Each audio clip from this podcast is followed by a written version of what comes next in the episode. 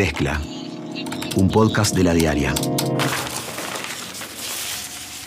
Es una presentación de Antel. Bienvenidos.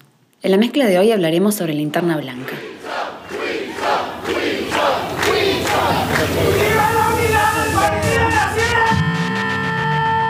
En el Partido Nacional hay una ética. Le tenemos que dar un mensaje de unidad. La ciudadanía está observando al Partido Nacional. No, es un tema de no conocer. Me da mucha lástima todo lo que está haciendo. No lo conozco.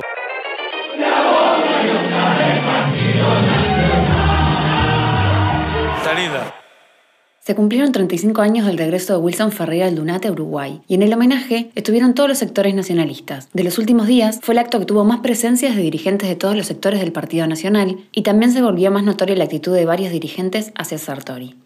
La rañada no fue, pero publicó un texto muy duro en el que dijo que la promesa de medicamentos gratis para jubilados, hecha por Sartori, es, en su palabra, políticas de la peor clase, demagógica y degradante. También dijo que Sartori admitió tener como asesor a un experto mundial en propaganda sucia y vinculó esto con las maniobras contra él mismo y la calle Pau. Por otro lado, la calle Pau denunció que circula una grabación en la que se falsificó su voz y lo atribuyó al señor Noticias Falsas. Ignacio Martínez lo cubrió para la diaria. Desde la redacción. Estuviste en el acto en homenaje a Wilson Ferreira, al que fue la mayoría de los dirigentes. Y al comienzo parecía que había un discurso que apuntaba a la unidad del partido, ¿no? Tenemos que dar un mensaje de unidad nacional. No olvidemos que siempre tenemos el escudo del Partido Nacional al que comprometer.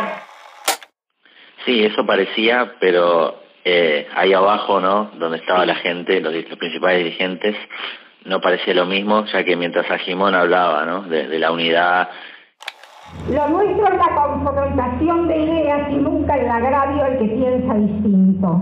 Porque la noche del 30 de junio, sin fisuras, vamos a estar detrás de aquel precandidato que la ciudadanía nacionalista elija, como aquel que nos va a representar en la contienda electoral de octubre. y rescataba la figura de Wilson. Wilson propició, que mentira que en política todo. La calle Pou fue el último en llegar, se puso ahí, estaba en medio Antía y Sartori se acomodó, entonces estaba Antía en el medio, la calle Pou a la derecha, Sartori a la izquierda y parecía como cuando esos equipos de fútbol que el árbitro está en el medio están cantando el himno y ni se miran porque después van a, van a competir, parecía eso, ni se miraron, aunque Sartori después como que buscaba cierta complicidad y, y Antía lo miraba como de reojo y después se metió Pablo Iturralde, que está, es el grupo de, de los intendentes. Que se ve en, en la foto que circula, en la foto que Ahí va. tenemos en la nota de ahí y era como en el medio y había como una tensión, o sea, no se decían nada todavía, ni- después pasó otra cosa, pero ahí era como que se- el ambiente se cortaba, ¿no? O sea que de a poco, desde el público, ya se veía que empezaba a cambiar el rumbo. Ahí va, y además había otra cosa que yo como semiólogo de hogar me, me lo puse a ver, que era que este, viste que el, el Partido Nacional tiene esa cosa grandilocuente, ¿no? Este, entonces estaban, entonaban la marcha los tres árboles, y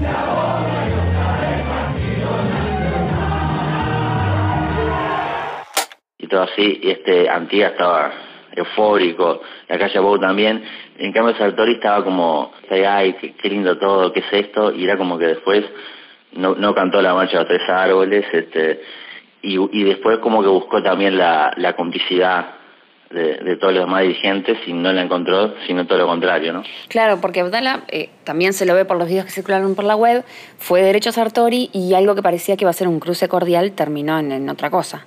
Claro, yo justo eh, de casualidad me lo puse a perseguir a Audala porque vi como que iba hasta donde estaba Sartori y Audala es eh, muy protocolar, muy medido, no pensé que le iba a decir algo, pero al final le dijo, ¿no? Que como que le estaba haciendo, este, lo que estaba haciendo le hacía mal, eh, le estaba jugando la suerte del partido o algo así, dijo. Bueno, lo saludo por respeto, pero también, realmente me da mucha lástima todo lo que está haciendo porque está comprometiendo la suerte del partido. Pero lo más gracioso era que mientras se lo decía se seguían dando la mano, ¿no? Como o sea, ¿Y, y Sartori cómo reaccionó ahí? Ya, Él ahí sonrió con esa sonrisa como, yo creo que puse en la nota como los carteles, así, amplia, este, y quedó así medio como sorprendido, pero después le dijo, no, yo estoy aportando mucho al partido.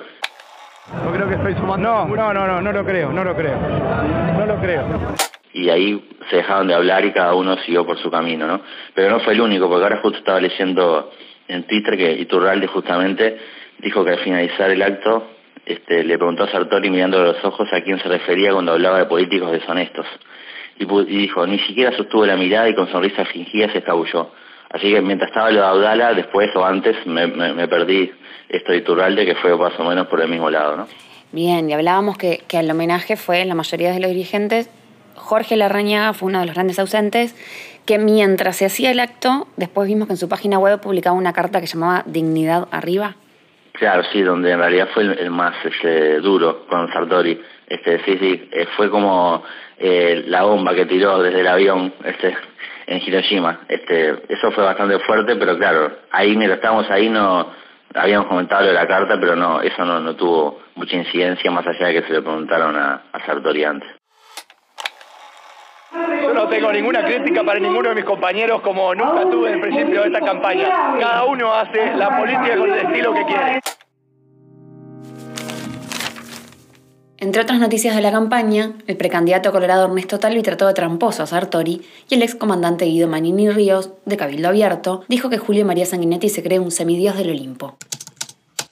El Partido Independiente presenta su programa de gobierno. Se propone una mayor eficacia y eficiencia de toda la administración pública, acotar legalmente la posibilidad de déficit fiscal, modificar procedimientos de los consejos de salarios, que los dirigentes sindicales sean elegidos por voto secreto y rediseñar los programas del MIDES. La mesa política del Frente Amplio confirmó que los legisladores oficialistas apoyarán el proyecto de ley de debates obligatorios que en 2015 había presentado el diputado Fernando Amado. Ahora, Amado integra el sector UNIR, pero en ese momento, cuando presentó el proyecto, todavía era parte del Partido Colorado. La intención es que esto se pruebe después de las internas y esté vigente para las nacionales de octubre. A partir del nuevo acuerdo entre la diaria y The Intercept, hoy publicamos nuevos intercambios que mantuvieron el entonces juez Sergio Moro y altos fiscales y asesores del Lavallato durante el proceso judicial, entre los que se califica de showcito a la defensa de Lula. Hasta aquí la mezcla del 17 de junio. Conducción, Débora Quirin. Edición, Andrés Nudelman. Producción, María Natalia Rodríguez. Mezcla, un podcast de la diaria. Sumate a nuestra comunidad.